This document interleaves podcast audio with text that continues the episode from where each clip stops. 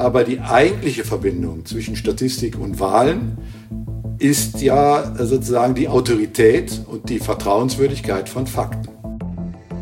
Für mich persönlich liegt der Schlüssel darin, dass man Statistik als ein Produkt ansieht und nicht als eine Wahrheit oder sowas. Aber zunächst mal würde ich ähm, sozusagen eine Entkopplung vornehmen von Wahrheit und Fakten. Aber sozusagen der Irrglaube ist, dass Fakten Wahrheiten sind.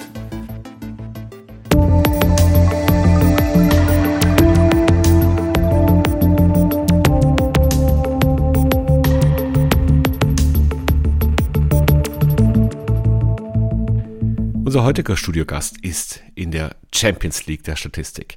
Er war Präsident des Statistischen Bundesamtes, er war Bundeswahlleiter von Wolfgang Schäuble bestimmt, er war Generaldirektor von Eurostat und er ist auch heute noch in einer Vielzahl von Kommissionen und entwickelt die Statistik weiter. Er kann wunderbar erklären, was denn in der Statistik tatsächlich funktioniert und wie. Herzlich willkommen bei uns im Podcast Walter Radermacher. Hallo Walter, schön, dass du da bist. Hallo, ich freue mich ja. Herr Rademacher, äh, bei so einer Bundestagswahl, was, was kann denn da schiefgehen als Bundeswahlleiter? Äh, naja, bei der Bundestagswahl, äh, da kann vieles äh, erstmal äh, technisch schiefgehen und es stellen sich rechtliche Fragen. Also die sozusagen die Aufgabe des Bundeswahlleiters, äh, die ist ja sozusagen eine Nebenaufgabe, die man als Chef vom Statistischen Bundesamt ja, dazu bekommt. Ähm, die ist eine relativ kleine Aufgabe, also auch im Vergleich zum Personal. Das Statistische Bundesamt hat also ein paar tausend Mitarbeiter im Bereich Statistik äh, und äh, drei Hände voll Mitarbeiter ähm, im Bereich Wahlen. Also man kann sehen, das ist ähm, relativ unterschiedlich.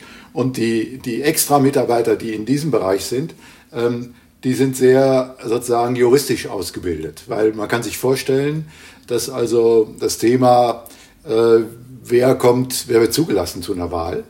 Wer kommt also auf die Wahlliste? Sie erinnern sich auch an kritische Fälle, wo dann entschieden werden musste, ähm, ja, äh, sozusagen, welche Partei darf, welche erfüllt sozusagen die formalen juristischen Kriterien, welche nicht. Und da gibt es halt schwierige Entscheidungen, äh, über die der Bundeswahlleiter äh, sozusagen dann befindet. Die zweite Aufgabe ähm, hat zu tun mit einem Zuschnitt der Wahlkreise. Äh, und da kommen sozusagen dann die juristische und die statistische Aufgabe zusammen. Äh, Sie können sich also vorstellen, äh, dass Wahlkreise ähm, repräsentativ geschnitten werden müssen und das hängt an der Bevölkerungszahl, also muss man eine gute Information über die Einwohner haben, die Wahlberechtigten. Ähm, und wenn da dann auch bestimmte Schwellen überschritten werden durch Migration, Veränderungen in den Städten und so, dann werden die Wahlkreise neu zugeschnitten. Und dann kommt der Moment, wo natürlich auch ein gewisses politisches äh, sozusagen ein bisschen Pfeffer und Salz reinkommt, weil der Zuschnitt der Wahlkreise äh, ist natürlich auch ein Stück weit für das Ergebnis zuständig. Und der dritte Teil ist natürlich die Technik und die Logistik der Durchführung am Wahltag. Also sozusagen alle Wahllokale man muss sich vorstellen, das ist ja eine Riesenpyramide, ähm, äh, die dann da zusammenkommt und das muss alles äh, sozusagen von der Software über, alle, über allen Föderalismus und kommunalen äh, muss das ja klappen. Und in der letzten Bundestagswahl Jetzt hätte ich vor wenigen Jahren noch gesagt, was für ein langweiliger Job. Aber jetzt haben wir erlebt, was in Berlin passiert, wenn ein genau. Marathon gleichzeitig läuft. Wir haben erlebt, wie eine große Reform der, des Wahlrechts in Deutschland doch zu einer sehr kleinen wurde. Wir haben erlebt, was in Amerika passiert ist. Wie sehen Sie denn die, die Wahlen heute in Deutschland? Wir haben ja ein tolles Wahljahr vor äh, uns. ja, die, das Wahljahr in Deutschland ist im Wesentlichen ja erstmal eine Europawahl. Äh, also ich als ehemaliger Europabeamter würde sagen, äh, da spielt die Musik. Äh, das ist aber jetzt eine ganz persönliche Einstellung. Aber wenn man sich anschaut, sozusagen, wie viel von unserem täglichen Leben eigentlich in Brüssel entschieden wird und nicht in Berlin oder in Düsseldorf oder in München, ähm, dann vergessen viele Leute, wie wichtig die Europawahl ist. Ähm, und dann gibt es eben in Deutschland auch eine ganze Reihe von Landeswahlen. Ähm, aber da bin ich jetzt als Bundes- und Europabeamter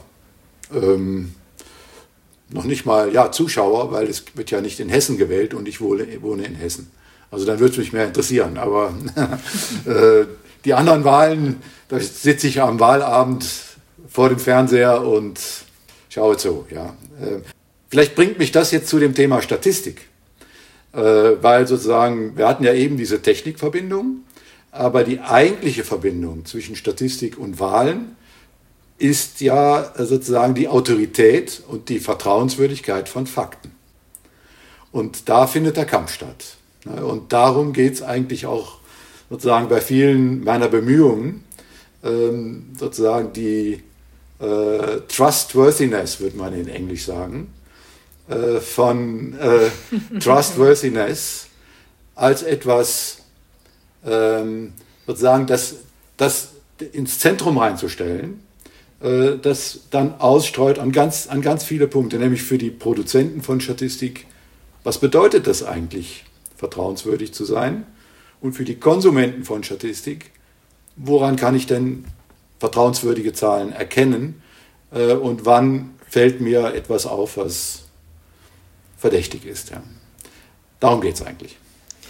Walter, du nimmst mir gerade, ja genau, meine Frage schon vorweg, weil ähm, ich wollte den Punkt nochmal rausstreichen, dass natürlich bei den umkämpften oder stark in der Diskussion stehenden Landtagswahlen durchaus genau diese Frage eine wichtige ist, nämlich äh, was da behauptet wird, ja vielleicht nicht immer Fakten entspricht. Und ähm, jetzt hast du an zwei Stellen Fakten generiert, mhm. sowohl auf nationaler Ebene als auch auf EU-Ebene. Mhm. Und trotzdem hast du sicherlich ähm, mit Schrecken beobachtet, wie in deiner Amtszeit eigentlich alle, die nach Fakten suchten, einfach mal gegoogelt mhm. haben. Also ich mhm. glaube, die wenigsten gehen auf die Webseite äh, von Eurostat oder wissen, dass es Eurostat gibt, mal mhm. ernsthaft. Ne? Also das, denke ich, ist ja auch nicht jedermann präsent. Was glaubst du, ist da schiefgegangen? Oder wie denkst du, müssten diese Institutionen auftreten? Oder gibt es Beispiele von Institutionen, die da viel präsenter sind als Faktenorte? Mhm. Also ich, deine Frage führt natürlich sozusagen in den Status quo heute. Wenn ich heute 20 Jahre alt bin oder 21 oder 25 oder 18 oder 30 und da kommt jemand und sagt, ach, ich würde eigentlich ganz gerne wissen, äh, wie viel Geld wird denn eigentlich ausgegeben für Statistik im Vergleich zu anderen ähm, äh, Forschungsbereichen? Das ist eine Frage, die ich letzte Woche an mich herangetragen gefühlt habe. So, und dann mache ich genau das Gleiche. Ich, ich, ich, ich wollte gerade sagen, den 18-Jährigen möchte ich sehen, der ich diese google, Frage ja. hat. äh, und dann komme ich an alle möglichen äh, sozusagen Zahlen ran. Ich nenne jetzt keine Namen, um das irgendwie nicht zu diskreditieren. Aber ich komme zunächst mal an, an eine ganze Reihe von Quellen, wo ich sage, nee, also ähm, denen würde ich jetzt nicht vertrauen, weil ich das weiß. Ja, äh, oder weil ich weiß, dass was diese Quellen dann schick aufbereitet für mich in Google top platziert äh, anbieten, beruht letztendlich darauf, dass sie sozusagen eine seriöse, vielleicht auch eine nicht seriöse Quelle äh, genommen und, und so weiter. Also suche ich selber weiter. Und da ist das Problem, ne, dass sozusagen in den Top-Meldungen ähm, das nicht kommt. In dem Fall war es natürlich auch noch so, dass es solche Zahlen nicht gibt. Ja, also wir haben keine verlässlichen Zahlen über die europäischen Forschungs- und Entwicklungsausgaben nach äh, Disziplinen äh, runtergegliedert. Also ich habe eine halbe Stunde gesucht, OECD, ähm, deutsche Zahlen und so weiter und so weiter und bin beim, beim äh, European Research Council gelandet. Also ich habe mir richtig Mühe gegeben und dahinter ja, verbirgt sich ein doppeltes Problem. Das Problem auf der Verkäuferseite und das Problem auf der Kundenseite. Ja? Und da würde ich sagen, für mich persönlich liegt der Schlüssel darin, dass man Statistik als ein Produkt ansieht und nicht als eine Wahrheit oder sowas.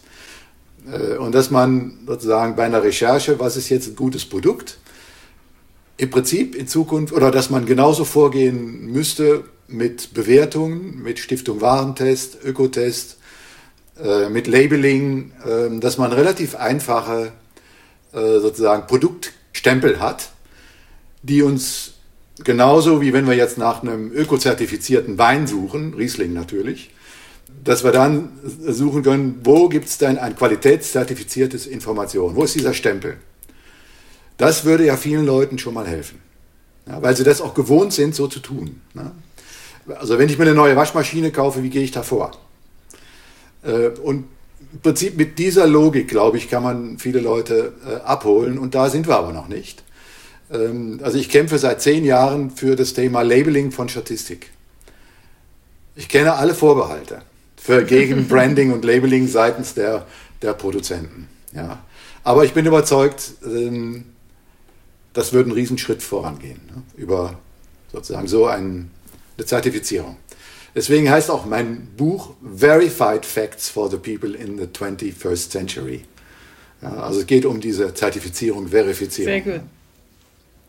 Lange Antwort für eine kurze Frage. Nice Product Placement. Ich wusste gar nicht, äh, dass es da ein neues Buch gibt, was wir uns anschauen sollen. Vielen Dank für den Hinweis. ähm, Walter, es gibt noch ein anderes neues Produkt bei euch. Ähm, ihr seid ja vor ein paar Wochen mit einem Bericht aufgeschlagen, mhm. der zumindest auf meinem LinkedIn-Feed ziemlich gehypt wurde. Ähm, um was geht es euch da? Es geht um die sozusagen äh, die Modernisierung ähm, einer relativ traditionellen Infrastruktur und Einrichtung namens amtliche Statistik. Ja, also die amtliche Statistik, jeder assoziiert so ein bisschen, die, die ist, ich sage jetzt mal Größenordnung 150, 200 Jahre alt, je nachdem in welcher Nation man wohnt. Äh, und sie ist entstanden mit der Aufklärung ist, und sie ist sozusagen in dem Paket Staat, Statistik ist ja auch im, im Namen drin.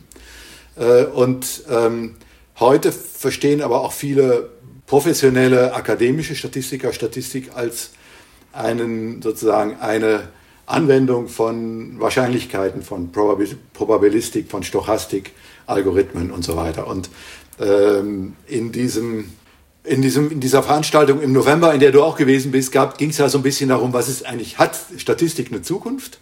Oder ist das ähm, in Zukunft dann Data Sciences äh, und Statistik verschwindet darin.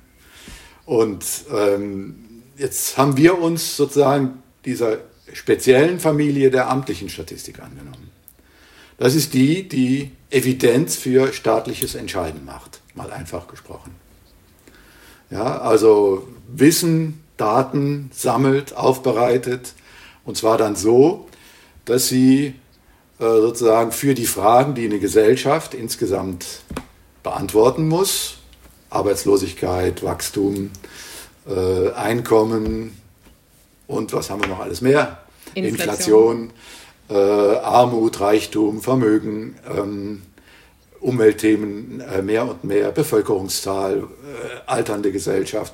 Also es gibt ja, sehr, ich könnte jetzt sagen, äh, das sind eigentlich die klassischen Fragen, äh, die auch schon die mhm. sozusagen im, in Italien sozusagen die diejenigen, die das Risorgimento nach vorne gebracht haben, mit Ziel, eine Republik in Italien zu gründen, ähm, vor Augen hatten. Florence Nightingale hatte das und äh, Quetelet und so. So, und wenn man jetzt von daher kommt, dann fragt man sich, wie geht es eigentlich mit dieser Branche der Statistik weiter? Das ist also die beschreibende Statistik, die sich auf der gesamtstaatlichen gesellschaftlichen Ebene tummelt. Und da äh, gibt es eben ein paar erstaunliche Erkenntnisse, nämlich dass, ähm, dass auf diese Infrastruktur in der Politik kaum noch ein Augenmerk geworfen wird. Ja, also die Politik fokussiert sich auf sozusagen diese Open Data Datenmärkte, sozusagen Fragen des Datenschutzes, äh, AI äh, Act, äh, diese Dinge. Also es geht eigentlich um Daten, aber nicht darum, was macht eigentlich jetzt so eine Raffinerie, wenn man sie mal so nennen will, Zielrichtung staatliches Entscheiden, öffentlicher Diskurs. Wie funktioniert das? Ja, wer nimmt daran teil? Wer bestimmt eigentlich, was öffentlicher Diskurs ist? The public good or the common good? So, und äh, auch wenn man sich die allgemeinen ähm, Dinge dann anschaut, dann gibt es oftmals so Statements wie ähm, von den englischen Kollegen, Statistics for the common good. Okay, das ist die neue Definition von amtlicher Statistik. Aber dann fragt man sich, wer ist wer bestimmt das Common Good? Wer sagt eigentlich, was zum Gemeinwohl gehört? Was ist Priorität? Was ist nicht Priorität? Und wie kommen wir dahin? Und äh, jetzt gibt es ja sozusagen in dem öffentlichen Diskurs, wie wir heute erleben, ja enorm viele Änderungen. Ja, Transformationsprozesse, äh, was sind die sozialen Folgen von Klima- und Energiewende, äh, sozusagen die separaten Silos von hier Umwelt, Klima, Biodiversität, da Soziales, da Ökonomie, die verschränken sich immer mehr. Und wir brauchen in Zukunft Antworten, die auch genauso verschränkt sind. A. Und B. Äh, ist Statistik heute nicht mehr zwingend damit gestartet, dass man einen Fragebogen verwendet. Viele der Daten sind ja da, immer mehr. Ja, und wir müssen auch da sozusagen einen Schritt zurücktreten und sagen, es kommt ja auf den Output an. Was möchte eigentlich die Gesellschaft für, von uns wissen? Und nicht um die Legitimation dessen, was wir tun dürfen als Statistiker. So, und das war sozusagen der Startpunkt vor, in der Corona-Krise. Äh, da gab es ja auch das Wort von der Infodemie, die geherrscht hat. Also das ist äh, Generalsekretär Guterres hat das benutzt. Ähm, und dann kommt man zu diesen ganzen Themen, ne? also Trustworthiness of Information, ähm, das, was wir eben schon gehabt haben, und zu der Frage, das war eigentlich die Kernaufgabe dann, äh, guckt doch mal sozusagen in die Kristallkugel, ihr Wissenschaftler im empirisch-sozialen Forschungsbereich, guckt doch mal in die Kristallkugel und sagt uns, ähm, wie wir uns besser auf die Zukunft vorbereiten können. Das heißt, wie, äh, welche Anforderungen wird die Gesellschaft von uns in zwei, fünf, vielleicht auch in zehn Jahren stellen? Und ähm, wieder zurück zum Produkt. Als Industrieunternehmen würde man sagen, also wie müssen wir unsere Produktpalette modernisieren? Welche Services kommen hinzu? Äh, und ähm, ja, wie, welche Marktforschung müssen wir machen? Äh, also wenn man wirklich wie so ein Industrieller denkt, äh, dann kommt man genau an diese Stellen, wo man sich überlegen muss, wie sieht die Zukunft aus und was können wir dafür machen. So, hier erstmal. Das war sozusagen die Idee, das Mandat. Jetzt haben wir ja selber gesagt, ähm, die Statistik als Produkt, das verstehe ich als Mensch aus der Industrie natürlich sehr gut. Das Produkt muss ja. dem Kunden schmecken. Jetzt reden wir aber hier über Fakten, wir reden über Wahrheiten, wir reden über Dinge, die man auch rational begründen und messen kann in vielen Stellen. Wie hat sich denn dieses Verhältnis verändert? Denn äh, meine Hoffnung war ja über die ganzen Jahrzehnte, dass wir Menschen immer weiter rationaler werden, uns mit Fakten gerne umgeben, um rationalere Entscheidungen, empirische Entscheidungen zu treffen. Das Gegenteil scheint der Fall zu sein. Also oft habe ich eher den Eindruck, dass man die Statistik sucht, die zu der Gesinnung, zu der moralischen Haltung, zur Ethik passt und versucht eben ja den, die Statistik dem, äh, dem, dem Zweck äh, anzupassen. Ist das eine, eine Wahrnehmung, die Sie teilen könnten? Das wäre mir zu einfach. Also ich müsste da, ich würde da auf jeden Fall differenzieren in unterschiedliche Communities. Und äh, was Sie sagen, ist in der einen Community ausgeprägter als in der anderen ähm, und äh, hat einen anderen Zungenschlag. Aber zunächst mal würde ich ähm, sozusagen eine Entkopplung vornehmen von Wahrheit und Fakten. Also wenn ich als Statistiker bin, dann lege ich Wert darauf, dass ich sage, ich erstelle ein Produkt. Und dieses Produkt sollte möglichst nah an einer Wahrheit sein. Das ist mein Bestreben. Ein Richter würde sagen, äh, ich ähm, ich, meine, mein Urteil sollte möglichst nah an Gerechtigkeit sein, aber mein Urteil richtet sich nach einer prozeduralen Rationalität und ähm, damit komme ich möglichst nah ran. Aber sozusagen der Irrglaube ist, dass Fakten Wahrheiten sind. Äh, damit fängt sozusagen schon die sozusagen Überinterpretation und auch Missinterpretation von Statistik ab. Statistik sind ähm, Produkte. Ein, ein ganz äh, wirklich massives Beispiel, was ich selber erlebt habe, ist das Bruttoinlandsprodukt. Ja, sagt uns jedem was. Also das ist sozusagen das, die gesamte, äh, einfach gesprochen, Wertschöpfung einer, einer Gesellschaft. Das können Sie auf viele Arten berechnen. Es gibt aber nur ein Bruttoinlandsprodukt, äh, das in ähm, sozusagen in Übereinstimmung mit einem internationalen Standard berechnet wird. Und das ist das Bruttoinlandsprodukt. Als ähm, die Griechenland-Krise ausgebrochen ist, 2009, 10 und so weiter, äh, da gab es dann einen sehr berühmten Motorradfahrenden, äh, kurzzeitigen äh, griechischen ja, Finanzminister. Genau. Und der hat äh, im Prinzip dann gesagt, ja, wir können ja auch äh, sozusagen, das ist, was das Eurostat da, was die berechnen mit öffentlicher Schuld, das, ich sehe das anders als Volkswert. Okay, kann man sagen, aber die Antwort war relativ einfach. Wir sind die Einzigen, die das sozusagen in line mit dem UN-Standard gemacht haben und mit, der europäischen, mit dem europäischen Recht. Was ich sagen will, ist, das ist genauso bei Armut. Sie können Armut so und so definieren. Und all diese ähm, sozusagen diese komplexen Begriffe im sozialen Bereich, wirtschaftlichen Bereich, die bedürfen einer Übersetzung in was Quantifizierbares. Der erste Schritt ist also, jetzt kommen wir wieder zum Produkt, ist das Design. Und das Design kann gut oder schlecht sein. Ja, es kann ähm, treffend sein, es kann gut übersetzt werden können. Das ist wirklich, Sie können einen Stuhl konstruieren oder ein Haus als Architekt bauen, das wunderschön ist, aber nicht praktisch ist, also was nicht gebaut werden kann. Umgekehrt können Sie auch eins. So, und ähm, jetzt zurück zu Ihrer Frage. Die Communities äh, sind sehr unterschiedlich, was diese Dinge angeht. Wenn Sie die, die, die ich sag mal, die technisch, die technisch-administrativ-politische Elite anschauen, das sind also beispielsweise die Administratoren der Europäischen Kommission, ganz klar, die sagen Evidence-Based Policymaking. Und wenn die Evidenz nicht da ist, dann muss ich die eben schaffen. Klammer auf, Klammer zu, koste es, was es wolle. Das Gegenteil sind sozusagen dann die Populisten und die Alternative Facts Leute, die äh, sagen, also Facts sind genauso wie Meinungen, ich kann damit machen, was ich will. Ja. Also Beliebigkeit. Äh, und dann gibt es dazwischen eine Reihe von Schattierungen. Ne?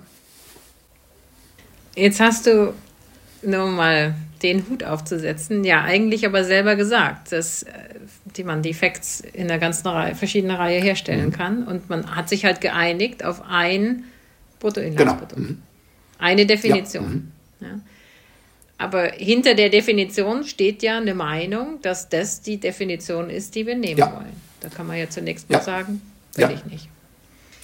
Gut, aber ähm, sozusagen, hier kommt dann die Kopplung mit der Politik ja, ähm, also die Politik und auch der öffentliche Diskurs, die müssen sich ja darauf verlassen können, dass die Fakten, die das Statistische Bundesamt und Eurostat und das Zensusbüro rausgeben, dass die auf eine bestimmte Art und Weise übereinstimmen, nee, dass die äh, äh, nicht auf eine bestimmte, dass sie übereinstimmen mit einem Standard.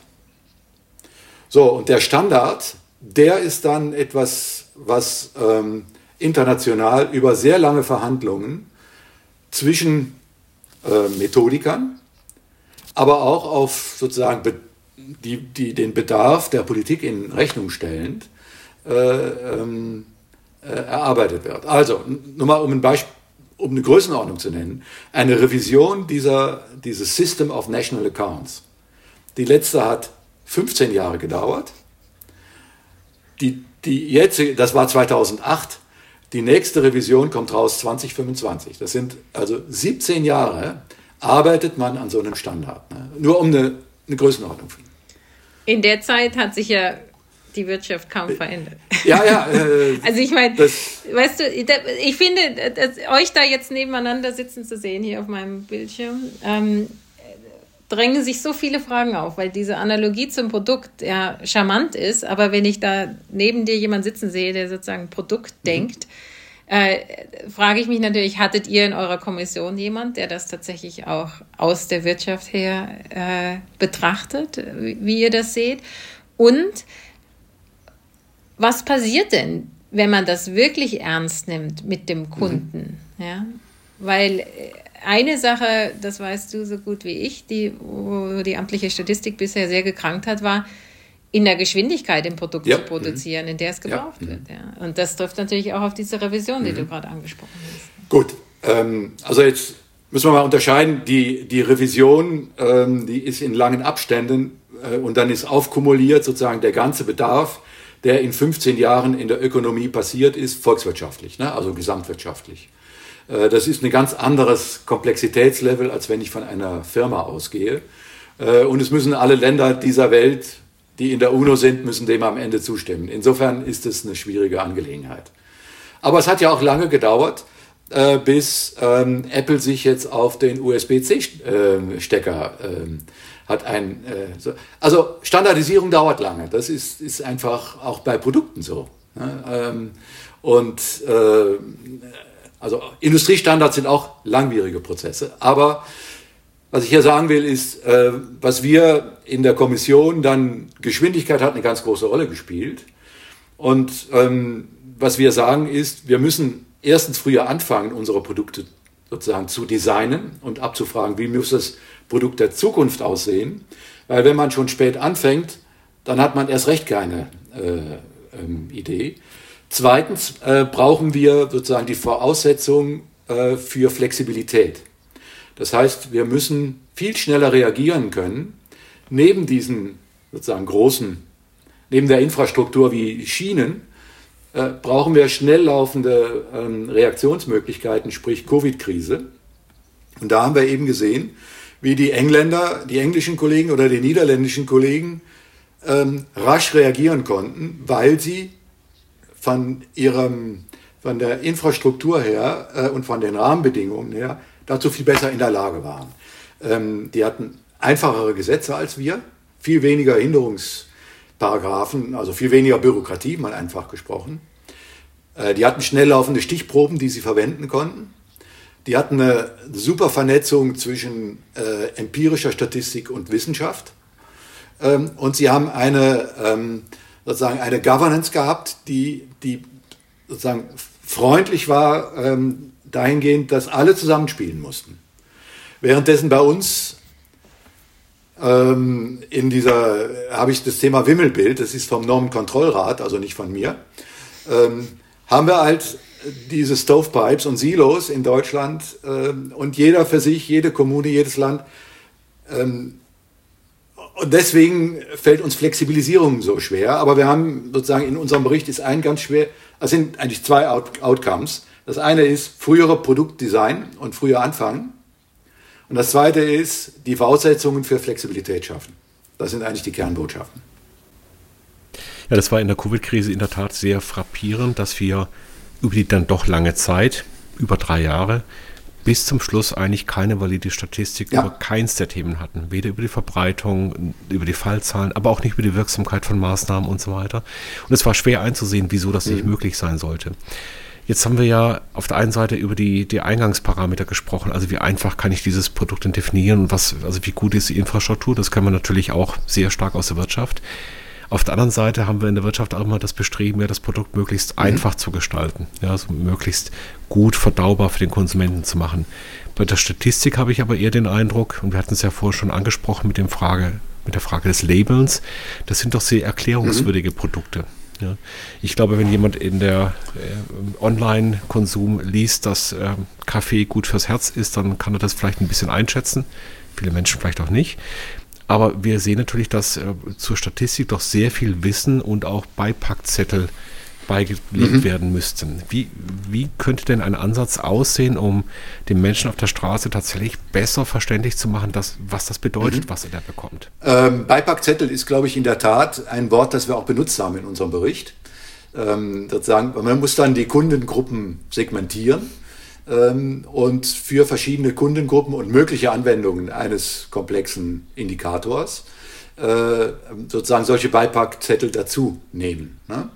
Und ähm, ähm, aber das ist auch was, was glaube ich in der Statistik erkannt ist, vielleicht noch nicht komplett umgesetzt in der amtlichen Statistik, dass, ähm, in, dass man sozusagen die, die Kundschaft, jetzt wieder mal auch so einfach gesprochen, dass man die Kundschaft ähm, trennen muss in Leute, die nur mal reinhupsen und eine Zahl wollen. Das sind sozusagen die, die, die Google, die, die, die Googlisten, ja. Äh, dann gibt's die Follower, das sind die, die an einem Thema interessiert sind, aber jetzt keine so eine Statistikausbildung haben. die interessieren sich halt für, ich sage jetzt mal, äh, Armut oder interessieren sich für irgend, irgendein Thema. Äh, und dann gibt es wirklich die, die Miners, das sind also diejenigen, die ähm, Statistik können und die auch mal irgendwie sozusagen in die Datenbank reinnehmen und sich eine Auswertung machen und so weiter. Ne? Und äh, für diese drei Levels braucht man unterschiedliche Entrees, aber das ist, glaube ich, etwas, was in der Statistik-Community im Prinzip begriffen ist, vielleicht noch nicht ganz umgesetzt. Aber die Botschaft ist angekommen. Ne? Gibt es denn Beispiele? Gibt es Länder, die das gut können? Also ich denke mal, bei den Ländern fällt mir als erstes die Niederlande ein. Äh, die Niederlande haben sozusagen, also wirklich auch so einen Newsroom. Destatis hat jetzt auch einen Newsroom ein, eingerichtet. Ähm, die Niederlande sind in vielen Fällen ein Vorbild für amtliche Statistik in, im Thema Modernisierung und so weiter. Ne? Äh, sie haben auch die besten Voraussetzungen dafür. Einmal sind sie eine relativ zentralisierte, ein relativ zentralisiertes Land, auch administrativ. Äh, dann ist die Politik in den Niederlanden sehr evidenzaffin. Also da äh, ist zum Beispiel der Chef des, ähm, des Beirats, des Aufsichtsrats, ist ein ehemaliger Finanzminister, äh, der, ähm, der wirklich auch ähm, was zu sagen hat in den Niederlanden. Und die politische Stellung von Statistik ist sehr, sehr hoch in den Niederlanden. Und auch die Verknüpfung mit Wissenschaft. Also wir haben ja jetzt auch in unserem Bericht gesagt, ähm, wir fänden jetzt ähm, irgendwie äh, zum Beispiel sowas, was die Niederländer machen, äh, solche Lehr geteilten Lehrstühle nach dem, wie heißen die Modelle, Leipziger oder ähm, äh, Saarländer Modell oder wie die, Jülicher Modell. Ja. Ähm, ja. Die, das, das fänden wir auch gut. Äh, aber für all diese Dinge, die ich jetzt eben erzählt habe, die, die stehen, ziehen sich durch unseren ganzen Bericht durch, viele, viele Ideen und Empfehlungen. Für all diese braucht es wiederum die Aufmerksamkeit der Politik und auch die, sozusagen den Willen der Politik, in diese Infrastruktur Zuneigung und vielleicht ein bisschen Investitionsgeld in die Hand zu nehmen. Ne? Aufmerksamkeit. Und unsere allererste These ist eben die, dass man sagt, es gibt eine Riesenlücke in, die, in der Datenpolicy, in der Digital Policy. Und das ist eben die evidenzbasierte Statistik. Die kommt nicht vor. Auch im Koalitionsvertrag gibt es ein Dateninstitut, es gibt Datenlabore, es gibt Daten, Daten, Daten, Daten. Äh, aber wenn man das Wort Statistik im Koalitionsvertrag sucht, suchen lässt, äh, nada. Das ist, äh, und ähm, ja, was braucht der Staat mehr als Statistik? Ja? Gut aufbereitete und zig Datenlabore ähm, sind ja nicht die Lösung. Ja, da kommt man dann das, was wir eben, dann hat jedes Datenlabor für dasselbe Thema eine eigene, äh, einen eigenen Vorschlag. Ne? Ähm, und das Wimmelbild wird nur noch, noch wimmeliger in Deutschland. Ähm, und das ist so ein bisschen unsere Befürchtung. Man bräuchte also mehr zentrale Koordinierung, mehr Standardisierung und nicht noch mehr Vielfalt und sozusagen. Ja. Also ich habe irgendwo mal das Begriff, den Begriff gebraucht, verglichen mit Eisenbahn und Individualverkehr. Also die Statistik ist so ein bisschen wie die, das Schienennetz. Ne? Äh, und die, diese ganze Data Science, Data Labore und das ist so der Individualverkehr. Und man muss, wenn man an Mobilität im Bereich Information denkt, auch die Schiene mitdenken. Die Schiene ist natürlich ein ganz, ganz schlechtes Beispiel heute, weil wir heute noch in, in Zeiten des Bahnstreiks sind. Ja, ich habe es vielleicht extra so gemacht. Ich würde gerne noch mal ein bisschen mit Ihnen weiter nach, ja. nach Norden reisen. Reisen wir doch mal von den Niederlanden und Dänemark äh, ja. weiter nach oben, nach Schweden.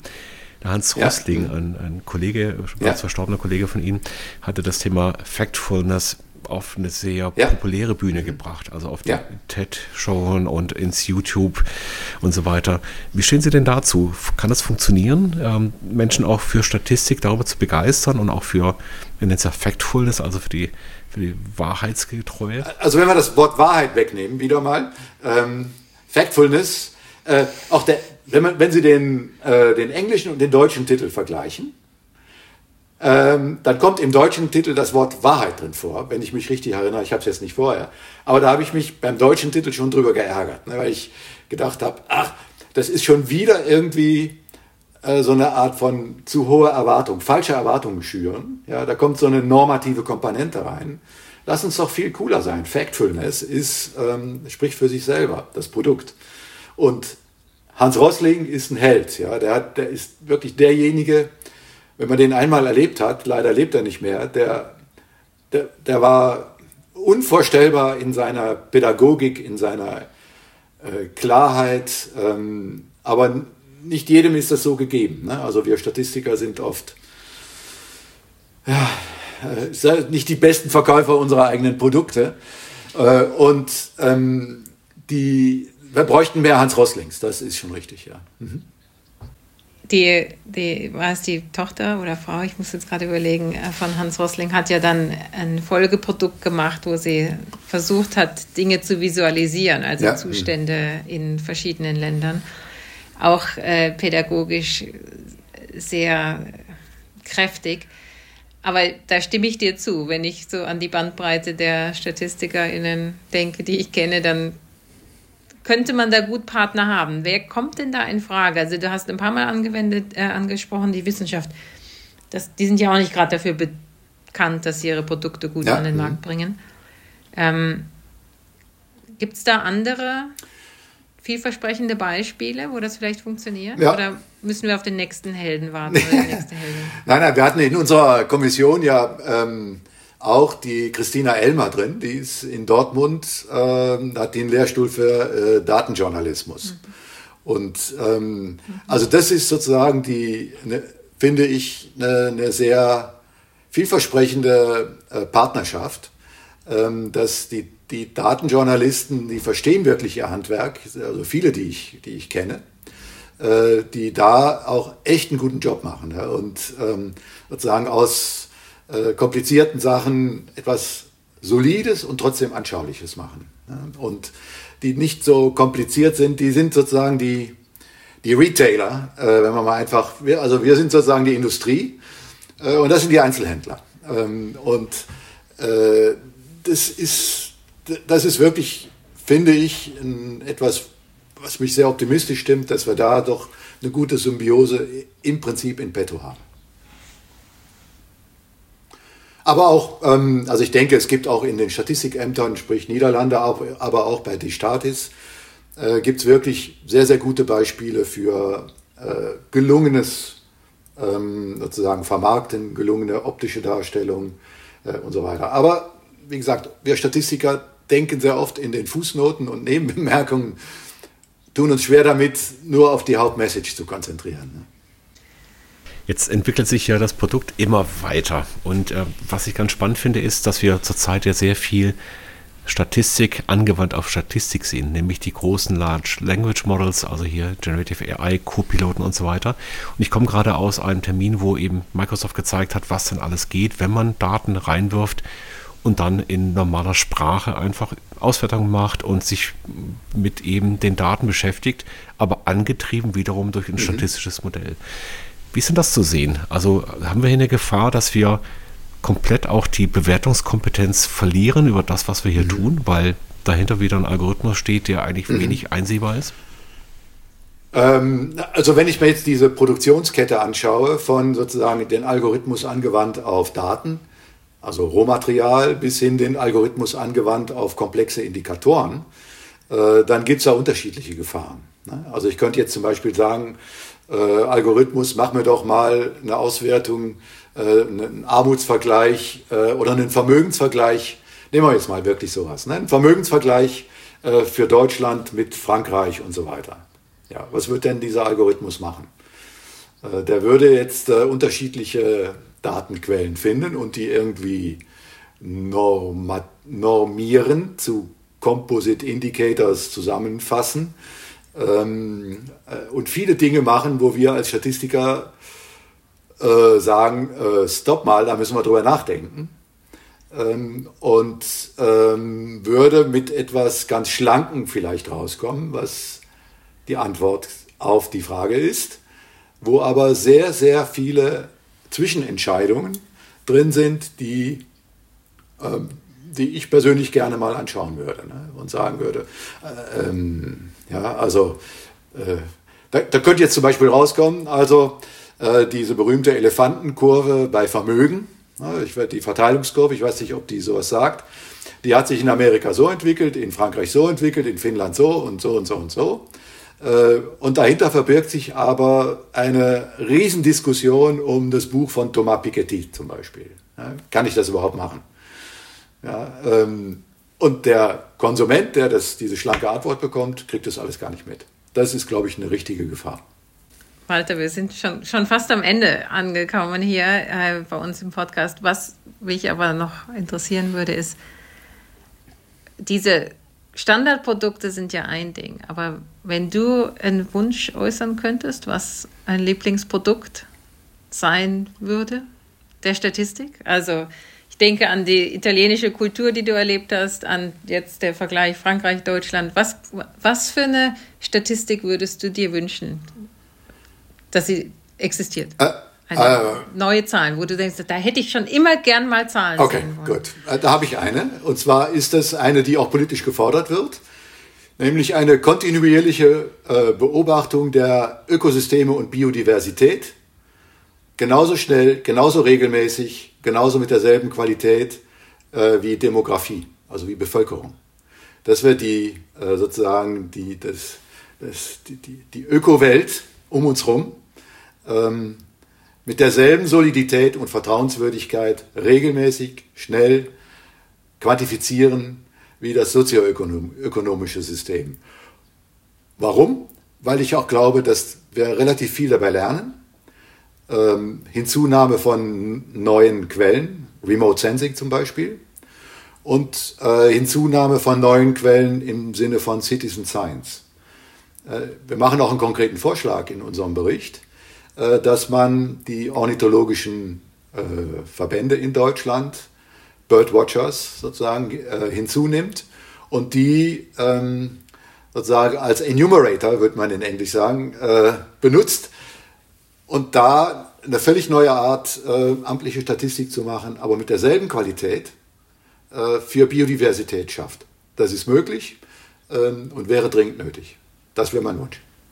Ein toller Wunsch ja, die Daten sind wahrscheinlich nicht überall da, aber es ist eine schöne Möglichkeit, um auch zu sehen, wie schnell sich das und wie gravierend sich das verändert. Also wenn wir auch anschauen, die Auswirkungen auf die Umgebung sind ja gerade beim Thema Bienensterben eben sichtbar gewesen, dass man eigentlich bis heute nicht versteht, was da eigentlich im Kern passiert.